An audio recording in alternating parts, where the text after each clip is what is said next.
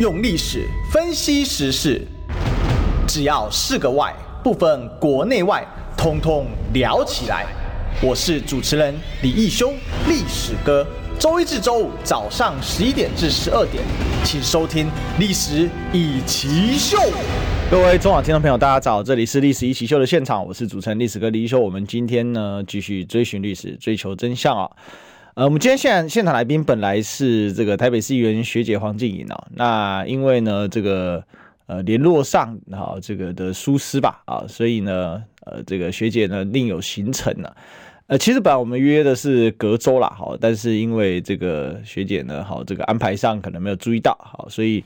呃，这个礼拜十号再 pass 啊，那下一次可能就在隔隔个周了哈，所以这边跟大家报告一下哈，所以之前有这样的一个状况，其实上一次因为他临时议会那边有状况，所以也没有那个没有来成，所以说真的这样一隔已经一个月啊，没见到学姐了啊，下一次呢，呃，最近刚好在节目上也没有特别遇到她，所以下一次应该可能就是十二，对，就是一月的时候了哈，所以如果喜欢学姐的朋友呢，好，这个到时候再锁定一下哈。其实今天本来有很多议题可以让学姐来分享。但今天既然学姐没有办法过来的话呢，好，那我们呢就改变一下我们今天讨论的东西。不过大概差的不会太多了哈。今天标题我们叫做全台违建大赛哈，我宣布全台违建大赛啊正式开始啊。为什么呢？哈，全台狩猎违建大赛正式开始啊，要加个狩猎，因为我们可以看到呢，好赖在赖清德的赖皮料打死不拆的情况之下。狩猎违建已经变成民进党的首要目标了。本来呢，这个狩猎违建呢就一直都在进行的。哎，你家有违建，你家有违建，你家有违建，其实一直都在进行。只是因为现在这个赖皮寮啊，也就是赖清德的万里号称老家哈，要加个号称哈，为什么呢？因为它其实是二零零四年哦，就民国九十三年才新建的哦，所以大家了解到，这实在是一个非常荒谬的一个事件啊，就是说。竟然是一个副总统的违建，然后呢，他的政党包括他们自己都承认这是个违建，然后可是他就是说，因为是寄存违建，好，按照法规我不用拆，所以呢，他就不是违建，或者说他就在形式上或在实质上他不是违建，嗯，这实在。非常的荒谬跟匪夷所思，可是它就发生在我们中华民国，发生在我们台湾哦。那为什么呢？因为对于赖清德来讲，那心态很好。其实他心态揣摩一下，你大概可以想出一二啊。对他来讲，这才是他真正的神主牌啊！什么台独神主牌？切！什么民进党非核家园神主牌？我看。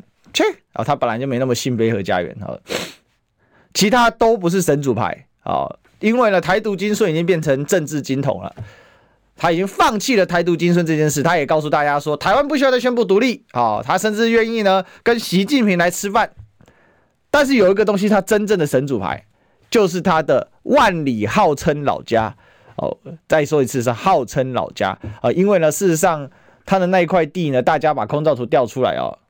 尤其像我，像历史哥，就把那个都调出来过了，所以都知道他根本就不是真正的他那个所谓老家，他那是在他立委任内修的，而当时的县长叫做苏贞昌，而且他修的时候呢，附近的邻居，呃，他的兄弟姐妹也都在扩建，好，所以慢慢出现了停车场啊、篮球架啊。哦，然后呢，各样的新的大的建筑物啊，花园呐、啊，好、哦、赖赖神花园啊，或者是违建公园啊，也都是在那个时候出现的，所以他非常敢这样讲，非常非常敢这样讲，这就是我们的赖清德嘛，他的心里啊，我认为啦，我以我的判读啦，他的心里就是把那个地方当做他发迹的一种，你知道。造型蛮有气性，可气庙你知道不？造型气庙啊，所以就是说，他当了神之后，他盖庙，那个就是他的起家庙。那怎么可以把起家庙给毁了呢？对吧？这让我想到什么？大家知道吗？这让我想到啊，明朝的时候有这个东林党跟阉党之争啊。当时这个阉党呢，啊，这个非常的凶猛，对不对？叫做魏忠贤哦，大宦官魏忠贤，魏忠贤有一件事情哦，真的是让后人惊叹不已啊！魏忠贤有多伟大呢？啊，我不敢说。好，把明朝把明朝给搞垮，他绝对有他的一份。啊，大家也知道，这个明之亡啊，有人说明之亡不亡于啊，明之亡不亡于崇祯而死于万历嘛。好，但事实上魏忠贤主要霍霍的时候啊，是万历的儿子啊，啊，也是崇祯的哥哥，叫做明熹宗。明熹宗的时代呢，哈，那是魏忠贤非常嚣张跋扈啊，这个叫天启，这叫这个天启年间，天启皇帝。结果呢，就到处有人帮魏忠贤盖生祠啊。什么是生祠？活人塑个泥塑像拜他。像赖清德的万里老宅，万里号称老家了哈，请容我一定要一直加个号称啊，啊，不就是一个生祠的概念吗？都在前前两天，应该是昨天吧。我们的好朋友巧芯啊，到现场去拍照打卡留念，还发现什么？还发现了副总统故居的牌子啊！干嘛涂掉嘞？对不对？涂有什么好涂？涂什么？竟然是生祠，在更大的、更大一个。而且我觉得啊，以前民进党最喜欢酸当时啊。这个前苗栗县长刘正鸿那时候不是盖了一个马英九奋斗馆，叫马粪馆吗？对不对？被他们酸的要死。那副总统这个赖粪馆不是很好吗？那你不叫赖粪馆，就叫赖清德老家纪念公园也可以呀、啊。所以他这个绝对不会拆的啦，我跟大家保证啊。现在有一种阴谋论说啊，他在选前的三天他会拆，啊，一定会猜。啊，到时候呢，自己哭哭自己猜。有啦，我有想过这个剧本啊，我但我想要剧本更狗血一点，怎么弄呢？很简单，选前三天的时候有没有惦记祖先，一拜祖先，二拜地基主，三拜阿爸，这边号，阮阿爸老我就三家，这是阮的祖厝，今日。你在呀在呀乱动，在中共的中阿共的势力之下，我只好来将伊踢掉，然后就拿一只锤子，一边锤，锤第一锤，我对不起祖祖先呐，我对不起阿爸了，啊，我对不起咱万里乡亲呐，好，三锤下去，我打一打，看看会不会有几个瓷砖啊、瓦片啊掉下来啊，对不对？那搞不好比两颗子弹还要神奇，好，所以因为最近他的剧本就这样，而且你想哦，如果他三天前拆的话，其实就是成集中效应嘛，就因为大家他已经骑到一个关口之上，上不去了，下不来了，所以只好呢继续死撑到底嘛。那最近他们就采取两条路线嘛。一条叫做悲情路线，另外一条呢叫做哭哭路线。那因为赖清德已经哭五次了，哭的比孟姜女还惨，对不对？孟姜女两滴眼泪就哭倒万里长城，赖清德哭五次啊，依然坚守着他的赖皮寮。那怎么办呢？那就是一人哭不够，两人哭来凑；两人哭不够，三个、四个、五个继续哭下去啊。所以你就看到名嘴郑红仪有没有？带着他的节目团队下乡去演讲，一边讲一边下乡开讲，然后主持的时候一边讲一边就哭起来了，哇，那眼泪之真挚啊，那个那一种感觉，我告诉大家，他们现在就要哭一种感觉，叫做四个字：假狼告告，吃人够够了。就说你们都在逼我，你这种是对台湾人的压迫。那接下来呢？啊，接下来呢？他还会继续啊，还会继续演，继续做。我是觉得 OK 啦，好，你就然后后面还有另外一个也是名嘴嘛，这个也是绿营的名嘴叫中年晃嘛，中年晃也在哭，好啊，中年晃的这个。更厉害了哈！吼，他这个故事讲得很长，我大概帮大家去无存金浓缩一样。他说呢，他爸爸也是在矿业公司上班。好，那在矿业公司上班。可是他不是矿工，所以他没有那么可怜，需要住在工寮里面。可是呢，他因为呢从小住在这个矿工这矿业公司的宿舍里，所以他的这个左邻右舍很多小朋友也都是矿工的孩子。那有时候呢，就是去看他们那个工寮，哇，真的是两片木板好薄，都拐哦，又湿又冷，好辛苦啊。然后这个每一个一个礼拜呢，哈，这个矿这个。矿业公司呢，哦，就会呢派这个专车呢下山去载必需品，顺便带他们下山去逛这个市集。你看好可怜哦，哦，他说现在的人大概很难想象有多可怜。大家其实那个年代都很辛苦，哈，我们都知道。那当然矿工是很辛苦，没有错了啊。但是矿工再怎么辛苦，跟你赖清德二零二零零四年所新建的号称老家有什么连接性呢？盖了两百多平哎，好，那也没关系。然后呢，他后来他说他国小三年级的时候就搬到了市区，搬到了市区之后啊，结果他有一次呢去他一个很好很好朋友的家里，他发现哇，这不是那个矿工工寮熟悉的味道吗？上面呢有这个。哦，上面有这个瓦楞板哦，然后旁边呢几块木板铁皮包起来的，原来这个地方叫眷村啊，所以矿工的工寮就是眷村呐，就是他们的眷村呐，所以工寮就是眷村，所以大家应该感同身受，心头此理呀，心同此理啊，感同身受，心同此理啊，所以他也哭了。我们就继续看下去，还有多少人会哭？回到我们刚才那个魏忠贤生祠的故事啊，当时逢迎拍马魏忠贤的人有多少啊？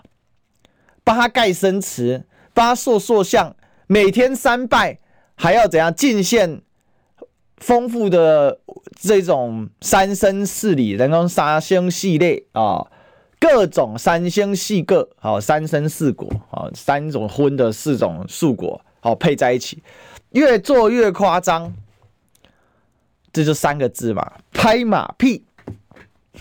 好，再再两个字，巴结。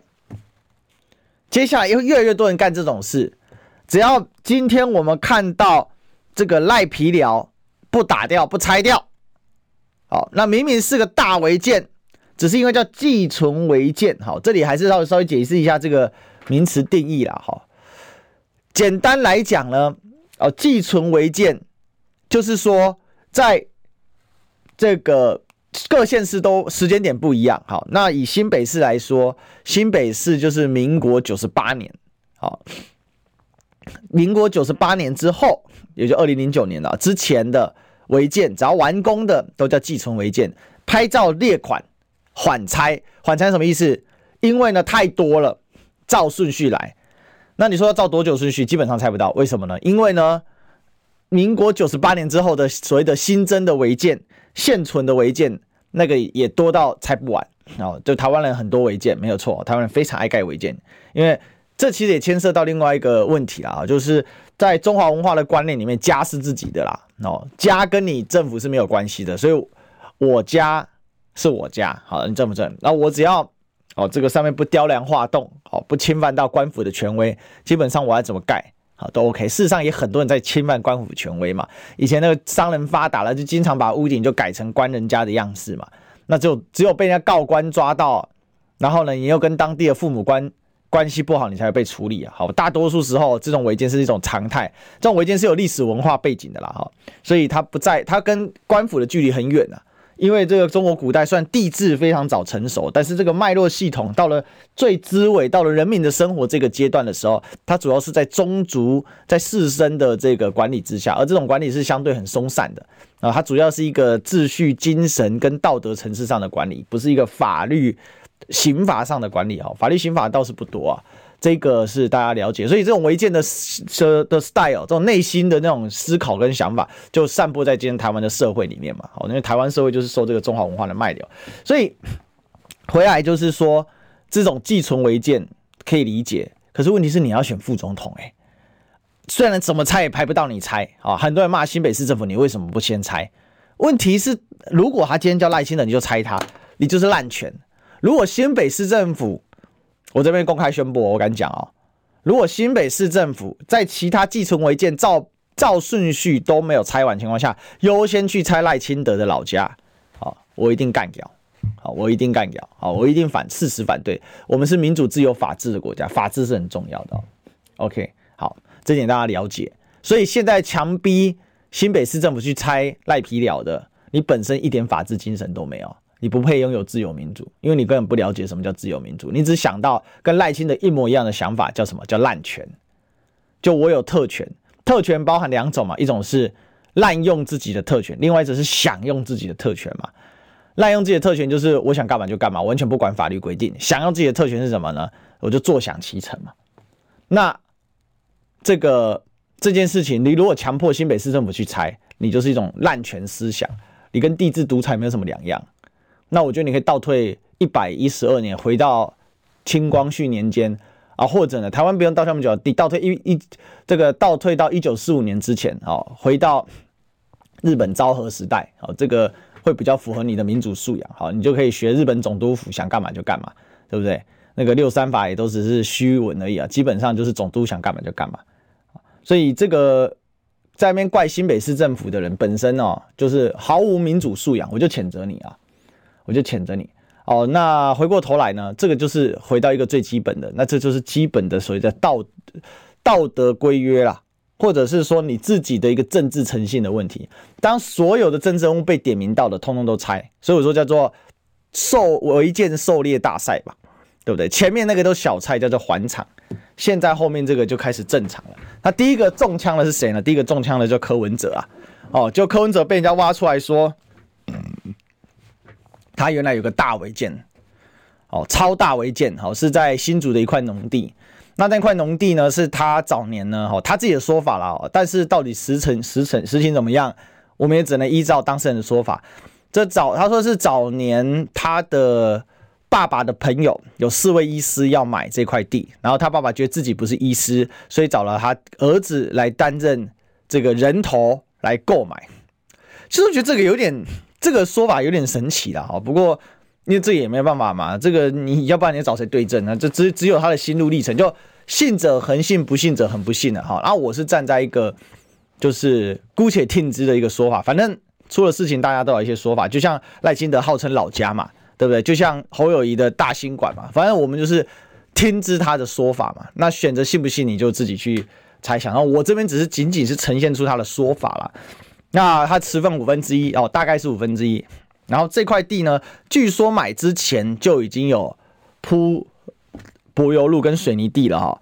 那被人家查到说他都停大型的游览车，可是这个地方是特种农地。特种农地就是非常好的农地，那只能拿来耕种而已，那不能拿来做其他的事情。你不能拿来，至少你不能有铺面啊。好，你说，你说你真的非常态性的停车，好，那也还好。可是问题是，它是常态性的停租出出租租借给游览车来停，然后这显已违法了，啊，显已违法了。好，这个是正常。不过柯文哲处理的速度也很快了，他马上就把它给除掉了嘛。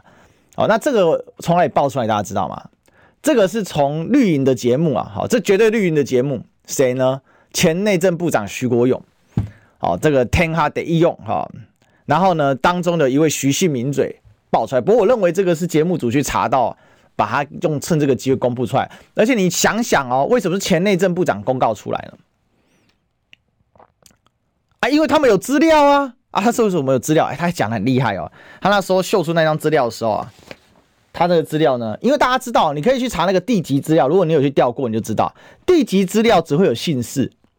好，那就柯星星，他打星号，因为现在有这种所谓的那个个资法打星号这样子啊。那打这个星号，他很厉害，他就对说：哎，你看你柯文哲财产申报里面有这个地，然后这个时间点买的，这是不是你的？嚯、哦，真的很会查，那真的很会查。不过我猜啦，我猜啦，他们一开始不是想要这个时候打啦，可是没有办法，因为赖皮佬打死不拆呀、哦，赖皮佬打死不拆，照赖着不拆嘛。然后呢，又满世界被全全网的网友、全国的网友到处搞迷因梗嘛。好，比如说呢，礼拜天就上了热搜第一名，我还 po 在我的脸书上啊。如果你有看我脸书，你就知道啊，热搜榜第一名赖皮聊，然后大家疯狂的扎那个，因为 Google Map 你可以去扎那个图钉啊，啊，就图钉什么意思？就是标示那个地方是什么，那是热心网友可以做的事情。大家到处标什么赖着不拆呀，哈，赖氏公馆啊，赖皮寮路口啊，赖皮寮观光园区啊，赖皮寮什么为宪兵驻驻警队啊，巴拉巴拉巴拉巴拉巴拉一大堆这种东西。对不对？OK，那这真的是非常非常的好笑，好，就所以他们现在就要赶快转移焦点，那就赶快找狩猎。那我是觉得他们应该早就有这份资料了，所以才徐国勇爆出来嘛。徐国勇，你想，徐国勇在内政部没有自己的卡背吗？对吧？当然有自己的卡背嘛。所以他就一定有这个资料，而且你在后台看，他就不是打星号啦、你在后台看，就看到他是谁啦。但是他当然印出来，他要用官方的方式，因为这个哦，调这种地籍地目资料是可以公开申请的，一份没多少钱啊。我记得，我记得一两百块吧。我以前掉过，太久没掉了。嗯，那掉出来，然后呢，假装他跟柯文哲所申报的财产资料对上，哈哈，你柯文哲的。哈哈，你上面停的这个游览车，哈哈，你还出你还出租哦，再哈哈，你看你地面还铺上去，你根本没有农地农用，大违法，他就棒，就抓到你了。那我是觉得这件事情，柯文哲处理是很快了，应该近期有去做风险控管，所以这块地。应该是，虽然柯文哲说法是说他爸妈老婆在管理啦，哦，所以他什么都不知道，好，就跟黄国昌讲说，他那个停车场啊，也是爸妈在管理哈，啊，我也不知，他也不知道，哦，反正大家都不知道，好，所以那个是自己的地啊，然后他都不知道，这个其实这个多少会对自己的政治诚信有一点贬损，不过整体来讲伤害不大，因为最主要还是你饭后态度嘛。啊，被抓到这个之后，饭后态度就赶快脱身嘛。不过这确实会有一个很负面的影响啦，就是说会一定程度的让赖皮聊的强度有所下降。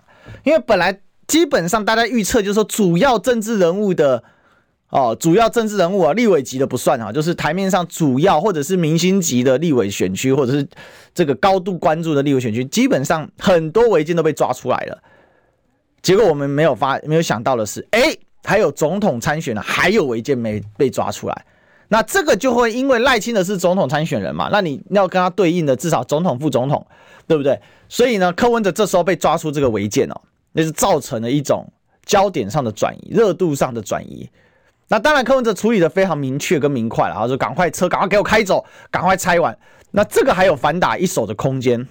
可是我认为民进党，所以我说叫做全台违建狩猎大赛开始。我认为民进党后面。还会准备好几个配套，就是蓝的白的都有，家里有违建的，然后呢，等你柯文哲拆完的时候，我又得丢一个违建出来，好，那再给你转移焦点。所以赖清德就靠着全台狩猎违建大赛，要死撑活撑把这二十几天撑完，他的赖皮寮就会进化成赖皮庙，有没有？那一天的柯文哲他们在中王路上面开这个造势大会。有没有？那我们那一条路以后改名了，有没有？叫赖王路，好，朋友现在叫赖皮路嘛，没有啦哈，那边是不叫赖皮路了哈，那叫改名，现在叫中福路嘛，以后改名赖皮路，好，赖神路，成王之路由此开始，广告之时刻就是现在。我关心国事、家事、天下事，但更关心健康事。我是赵少康，推荐每天中午十二点在中广流行网、新闻网联播的《听医生的话》。我们邀请到的都是国内数一数二的医疗权威，给你一个小时满满的医疗资讯，让你健康一把抓。除了收听以外，还要到 YouTube 频道上订阅 I Care 爱健康，按赞、订阅、开启小铃铛，爱健康三支箭，一件不能少。用历史分析国内外，只要是个“外”，统统聊起来。我是主持人李易修，历史哥。请收听《历史以奇秀》。欢迎回来，这里是历史一奇秀的现场啊！我是主持人历史哥李一修，我们继续追寻历史的真相啊！好，那这个全台违建狩猎大赛啊，那我刚刚看了一下，呃，我们的观众朋友哈，哎，这个空中的朋友现在也可以欢迎加入我们的中广新闻网，我们的这个 YouTube 啊，在。现在呢，正在冲刺三十万订阅啊！我们今天已经到了二十八万订阅，最近冲得非常非常快啊！所以欢迎大家可以加入我们的空中的一起聊天了哈。那不过呢，我们这边也要呼吁，就是聊天室的好朋友们啊，这个聊天的时候呢，哦，减少人身攻击，增加时事讨论的一个内涵了。我想哦，这个全台违建狩猎大赛啊，正式开始。那接下来当然会有人想抓谁呢？我认为啊，侯友宜自己要小心了哈。为什么呢？侯友宜的。岳家或他的这个应该说丈母娘那一边呐，哈，确实过去有被抓过文化大学大兴馆，但是有趣的是，那个大兴馆不是违建的，他那个主要打的是观感不佳啦。什么叫观感不佳？因为他切成很多小单间嘛，然后把它出租出去啊，然后前阵子还被人家说，哎，你还涨了租金这样子。不过据我所知，那附近的租金其实都很贵啊，哈，尤其那个地段、地段、地段、地点，但就总是观感不好嘛。啊，总是观感不好。虽然那不能说那个，虽然他他说那不是他的，但是你太太的嘛，就观感就是应该是你太太跟你丈母娘吃的嘛。那观感不好，但如果能证明那一栋里面有违建，哎呀，这个就有杀伤力了，你知道吗？那这样赖皮鸟脱身的机会就会慢慢上升了。因为赖皮鸟目前来说，赖清的这个所谓号称老家哦，这个违建，它的本质是寄存违建，是。在缓拆之列，所以他打死不拆，他其实并没有违法，他只是不道德，啊，只是不道德，因为你要求你的对手通通要拆嘛。那柯文哲那个呢？为什么得立刻拆呢？因为他那个啊，他违反的不是违建问题，他违反的是这个土地这个区划的问题哦。我记得稍早的时候，波基黄阳敏啊，有把那个法条给抛出来嘛。好，我这边也跟大家。报告一下，说他违反的法条，那法条不太一样啊，因为他那个法条呢，是我看一下，好，是农业发展条例第六十九条第一项规定哦，农业用地违反区域计划法或都市计划土地使用管理者规定者，依区域计划法或土都市规划规划法规定处理啦。那另外还有区域计划法的第二十一条。那违反的相关规定呢，会处六万以上三十万以下罚款，并限期改变、使其变更使用或停止使用或拆除地上物，恢复原状。所以呢，其实关这个它是违反是农业发展条例跟区域计划法，倒不是跟啊这个建管条例相关哦。它其实它的法条是不一样的，哦，它的法条是不一样，所以。对于柯文哲来讲，他确实有迫切性要快速拆除的一个状况啊，因为我们讲这个务实、理性、科学、自由、民主、法治嘛，我们总是要很务实的、很理性的、很科学的去看一下他到底用什么法条啊，哦，对不对？哦，因为毕竟我们是肝胆排石法，好不好？我没有相信迷信偏方的这样的状况啊，像我老老爹啊，之前有过这个胆胆管结石啊，好，我就很务实、理性、科学建议他，你去看医生吧。然后后来他就这个有一次还真的去挂急诊啊。那这个前几年处理掉了啊。那时候我刚退伍的时候，他还啊、呃、这个开刀嘛，哈，去陪他好久啊。所以我对肝胆排石法哈这个非常的嗤之以鼻啊，因为他就是他在那一次去住院之前，他就是在那边用所谓的肝肝胆排石法啊，什么吃吃那个什么橄榄油就吃过，好，所以我就非常非常的有感。那时候我还做了。在过年期间，我还做了几场直播，还请了现在已经贵为桃园市副市长，好，当时还是台大医院副院长的，呃，这个前副前副院长的，呃，那时候应该是副院长吧，哈，王明居医师嘛。OK，好，那还有苏启这个苏伟硕医师嘛，哈，所以刚才聊过了哈。那基本上是这样了哈，因为他这个违反的这个条例跟法条啊，区域计划法第二十一条就是规定你要你必须要拆除恢复原状。不遵从者得按次处罚啊！简单来讲，就是说，如果你不遵从这个事情的话，哈，那你就要是按次的来处罚啊，按次来处罚。那停止供水供电、封闭、强制拆除或恢复原状之措施。所以，如果你不做的话呢，市政府啊，因为那那块地属新竹市政府管了，新竹市政府就必须停止供水供电，这个强制拆除哦，然后其他，而且你还得恢复，不然的话我就一直罚你。我等于说他是可以，呃，这个继续罚你的嘛，哈。OK，那总之呢，我看波基的规划，我我看波基的这个计算了哈，因为依照它的面积，它至少要罚六万元，而且限期要回复。然后这个租金所得的部分，因为我不知道之前柯 P 有没有申报这一块了哈，如果没有申报的话，依照我们的税法哈，那也必须补缴税款。而且因为你已经漏了那么那么久啊，但是因为你主动申报了。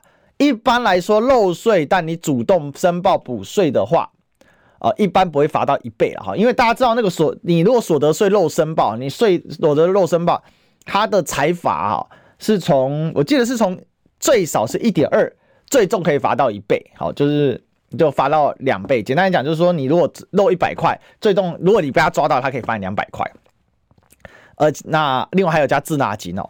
那如果你主动申报的话，一般来说啦，哈，大概就是罚个一点二倍啦，哈，就是说，就是多多缴二十趴左右啦，好，所以这边也是这个，如果说没有申报这个租赁所得啊，因为他这种租赁的话，通常不一定打契约啦，啊，或者有打契约，因为没有公证嘛，那没有公证有没有申报，我们哦，这个我不知道了哈，但是总之呢，最好赶快去申报，因为这个讲白了，民进党一定有资料。而且民进党你就看嘛，徐国勇连演都不演了，他直接安排一个名嘴，然后呢，把他能调出来的资料，然后用公示资料取代。好，简单来讲，他一定看到内部资料，然后呢，他用公开的资料会打星号的取代，然后再拿你柯文哲的财产申报的记录拿来做对照，掩盖得很好看嘛。那我认为实质上他应该就是透过内部去查的，因为徐国勇有有潜力有惯犯嘛。他之前为了救收视率的时候，那个时候何志伟把陈时中的那个画像拿到热搜间去丢啊，他就突然冒出了一个监视器，他哪知道他哪来的，对不对？他就是有这人脉嘛，哈。OK，好，所以这一点，这一点必须要去这个观察的。所以对于柯文哲来讲，他也只能赶快拆啦。那可是赖清德就抓赖清德方哈，就民进党绿绿营一定抓住这一点啊，硬凹到底啊？为什么呢？因为赖清德他一定继续强调嘛，我的依法是不用立刻拆除啊，你的依法是要立刻拆除啊，这后坐力是差在这里，所以对柯文哲他必须做。第二个呢，这件事发生在新竹市，那新竹市恰恰好全台二十一县市唯一民众党。执政哈，那个金门县长现在也是民众党，但他是以无党籍的身份执政啊。唯一民众党执政县市市长叫高虹安，那就是在这里嘛，所以他也必须处理啊，不然到时候怎么样？民众党的市长办民众党的主席兼总统候选人很难看，所以为了要减少那个政治效应的扩散啊，他必须要赶快处理。所以这一件事情呢，不硬凹是绝对是正确的，立刻。立刻现在打掉也是正确的。那后续的包括像补税啊这些东西也要赶快做，好，避免那个政治的这个状况呢，好扩散出去。因为你如果到时候变成新竹市政府要来介入的时候，那我就问记者会不会找高虹安？那高虹安好不容易从之前那个回建族跟厂商之间那个牵扯不清的关系当中呢，稍微退出来了的状况，稍微低调过日子。避免了这个有可能被发起罢免的状况的这个情况之下呢，又会再度被关注嘛？因为高虹那时候选择正面硬刚逆风的时候，他非常非常危险嘛。因为我据我所知，新竹很多人都呃很多本来支持他都陆续的不能说跳船呐、但是呢，这个保持距离那肯定是有的，因为大家都知道哇，这台船哦才刚开了一年而已哦，哇，这个摇摇欲坠，你知道吗？哦，这个大家是呃，当时是有这样的状况啊，其实也还那时候还没开到一年嘛，哈，OK，好，所以在这样的一个情况之下，对于柯文哲来讲，只有现在立刻马上拆除的一个份。当然啦，现在立刻马上拆除有一个好处啦，那你就可以拿来反打一手嘛，你就说啊，你在凹啊，你看我都不凹，你凹啊。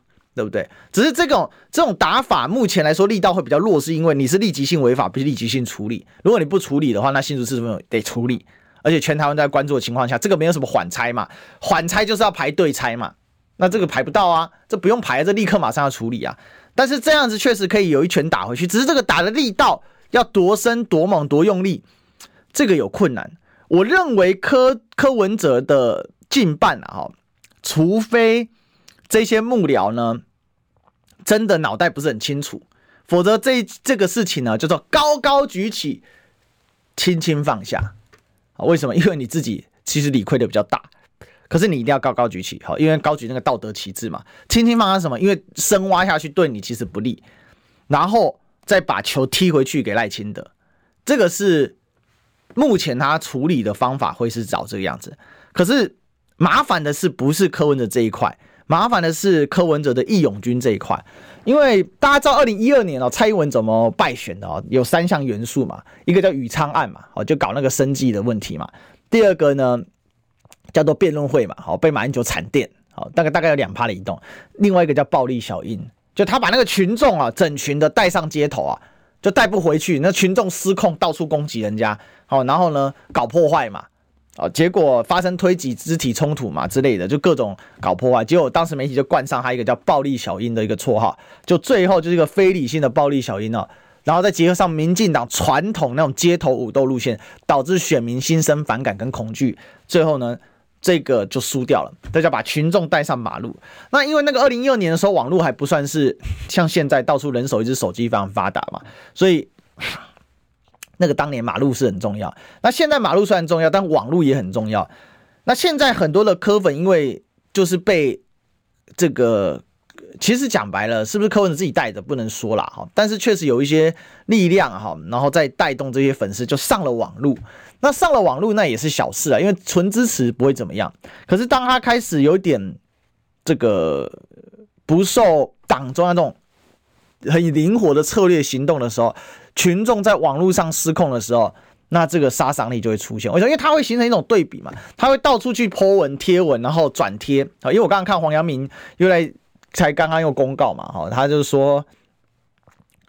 本人版面再张贴任何总统或立委候选人文宣梗图，一律封锁，慢走不送。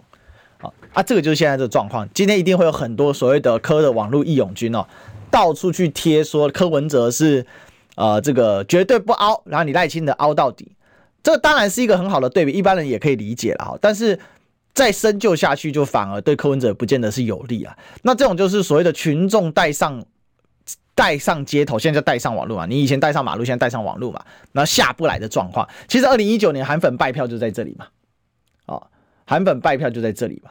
那这个其实很有趣啦，就是说，当你的群众的情绪被鼓噪起来的时候，他要么在马路作妖，要么在网络作妖。而这个一作妖呢，柯粉粉丝啊，铁粉会看得很爽啊，但中间选民会很害怕，因为其实讲白了哦，我也可以跟大家讲点内心话。现在的媒体圈评论界，大家是四个字叫风声鹤唳哦，大家可以想一想为什么风声鹤唳哦？但广告绝不风声鹤唳，我们广告随约而至，进广告。想健康怎么这么难？想要健康一点都不难哦！现在就打开 YouTube，搜寻“爱健康”，看到红色的“爱健康”就是我们的频道哦。马上按下订阅，并且打开小铃铛，就能医疗保健资讯一把抓。想要健康生活，真的一点都不难，还等什么呢？爱健康的你，现在就打开 YouTube 订阅“爱健康”，用历史分析国内外，只要是个“外”，统统聊起来。我是主持人李易修，历史哥，请收听《历史易起秀》。欢迎回来，这里是历史一奇秀的现场啊、我们继续追寻历史，追求真相。我是主持人历史哥李修。OK，好，那 今天意外的自己讲吧，不过也不错了。好，这个讲的还是蛮开心的。最近呢，说实在话哦，选战已经到了今天几号了？今天二十号了嘛？那我们知道一月十三号投票嘛？那选选举只能选到一月十二号，所以十二号今天是二十号，还有十一天，所以是二十三天。二十三天大概就是三周而已了哈，速度会非常非常快哈。大家还记得以前考试的时候在倒数对不对？那个速度是非常快的啦。那这种非常快的这种节奏之下呢，哈，这个大家的情绪会不断的一直上升跟紧绷。所以我们刚才也看到我们聊天室有一些个别的人士呃不断的在洗版。那我觉得你洗版当然是一个很不尊重版面的行为，好，这很不好。但是呢，我们空中的朋友也欢迎大家加入我们的中广新闻网 YouTube 啊，记得搜寻中广新闻网订阅，你就可以随时复习历史课今天聊什么。那那我一直认为是这样子啦，哈，这种情绪的激化，因为我二零一九年亲眼所见嘛，那这个亲眼所见就会觉得说，哇，这个对选情不利啊，好，这对选情不利，可是这也没有办法。不过最近倒是这样的，因为最近其实民调出了蛮多的哦，那主要是像是联合报的民调嘛，联合报民调昨天是三一比三一，然后这个我们找一下哈，三一比三一比二一嘛，哈。那其实可以看得出来一个趋势，第一个蓝绿现在在打肉搏战，然后柯文哲现在是止住了那个跌势了，也就是说，其实三方目前已经进入一个旧定位的状况，所以这边我们来跟大家聊一下这个问题啊。当你三方旧定位状况的时候，你的选民的增加要从哪里来啊？我一直觉得，因为联合报跟 T 台虽然是偏是偏蓝的媒体啊，一般认为它是偏蓝的媒体、泛蓝媒体，但整体来讲，依照它过去的记录，它本身的可参考性是蛮高的。尤其 T 台嘛，联合报也还不错。好，在我长期这看民调最不准叫自由时报民调，好，对不对？这个被董哥呛过嘛？董哥说自由根本没有民民调中心嘛，好，那那时候自由时报还告他还败诉啊，所以绿媒的民调真的是完全是政治宣传工具哦。不过有一些他要看状况，哈，那看每不同状况，比如说像上次三立也公布了一份，那一份不能说不准，那一份是山水民调做，山水本身比较偏绿，这大家都知道。OK，所以我们还是要看他那个机构效应，因为那个不同的机构啊，它的抽样调查池啊，什么是抽样调查池呢？就是说，因为你要知道你要能抽样嘛，那你的这通电话打过去有人接啊，所以他们都会很多媒体都会长期追踪哪一些电话抽样的样本是可以被打到的。那偶尔加一些新的进来，但大体来讲，它会有一个比较固定的一个调查的范围。那我是觉得，因为为什么 T 台民调会比较准？因为他们长期维护他们这个抽样调查池维护的比较好。这个就很像那个章鱼哥里的概念，你知道吗？什么意思呢？台湾就总会有几个里，有没有？那它就像章鱼哥一样，全国性的开票，那就看这个里的开票，基本上可以对应全国的情况。那基本上它是什么意思呢？就是说那个里啊，它的选民的组成。某种程度上跟全国的分布状况是能够对应吻合的，所以其实民调调到最后啊，真正的眉角在哪里？真正的眉角是在于它的那个抽样调查池里面，它的样本哦，能不能够更加的去贴近整个，就是说整个全国的老百姓的分布，实际状况的分布。OK，好，那所以。这一点是蛮重要的。那所以通过这个的话呢，哈，为什么 T 台它的民调长期是比较稳定的，就是在这个关键嘛。因为他的那个抽样调查池，我认为他维持的是蛮勤劳的啦。也就是说，因为 T 台是真的有自己的民调中心，跟那个自由时报乱掰的是不一样的。OK，那所以他是这样子过来的。那那他这个抽样调查池的稳健程度会比较好，所以很多人就会说，哎，那 T 台的一个月前的民调。比较有参考性是这样，那当然你说会不会翻车呢？也有可能会翻车啊。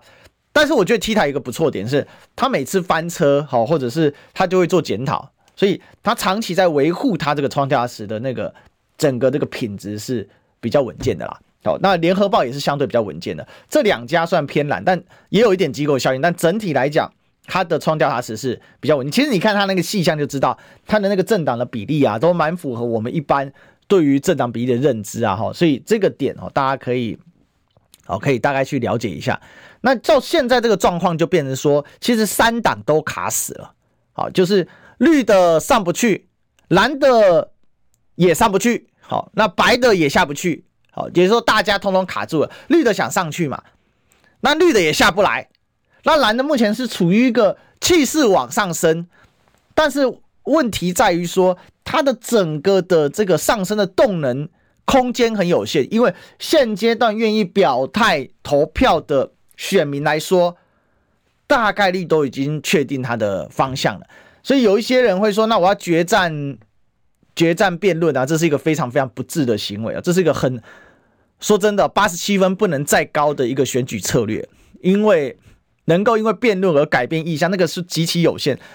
除非你误差五十万票内，就比如说像蓝绿现在在肉搏，然后对方表现真的很差，比如说二零一二年的小英被马英九惨电这种状况，否则的话，要能够在辩论税上公毕其功于一的这个程度是不容易的。不过今年有多一个看点了哈，因为今年呢还有副总统辩论。其实往年都有，但今年副总统辩论会有高度聚焦的效应，因为今年毕竟很特殊、很不一样嘛。因为君悦事件之后，这个我们之前都解释过了嘛。好，我们这一次副总统是高度被观察的了。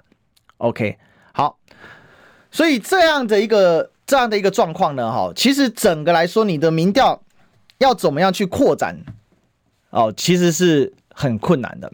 但大概有三点呐，大概有三点。接下来决胜啊，我说这个血战期啊，大概有三点。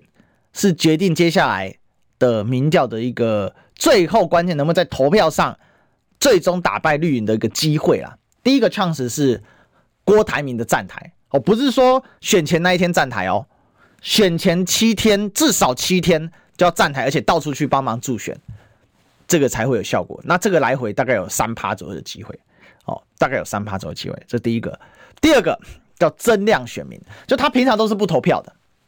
但是呢，因为执政真的太烂，然后接下来看到再也有机会撂倒民进党，因为有这个机会，所以我愿意出来投票，否则我就不投了嘛。哎，输被邓三蛙哥，哦，有些人就这种心态。那这个大概有两趴的空间，所以他再站出来就有两趴空间。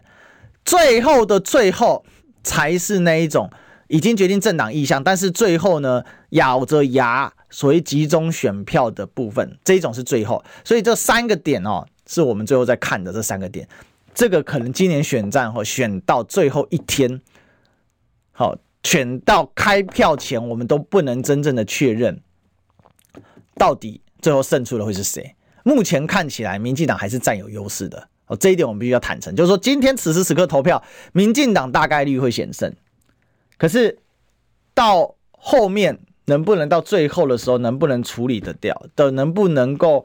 把这个其实是往最好方面挡啊，这个是很关键。那第一个信号弹就是郭台铭啊，所以郭台铭什么时候出来站台，帮谁站台，怎么站台很关键。如果只是像高虹安那样子打擦边球，效果都不大啊，一定要站上去，高举双手喊动蒜，力挺谁喊动蒜，郭粉才跳出来。好，今天就聊到这里哈，我主持人历史哥李修，我们就明天的节目继续再跟大家来聊聊，相见了。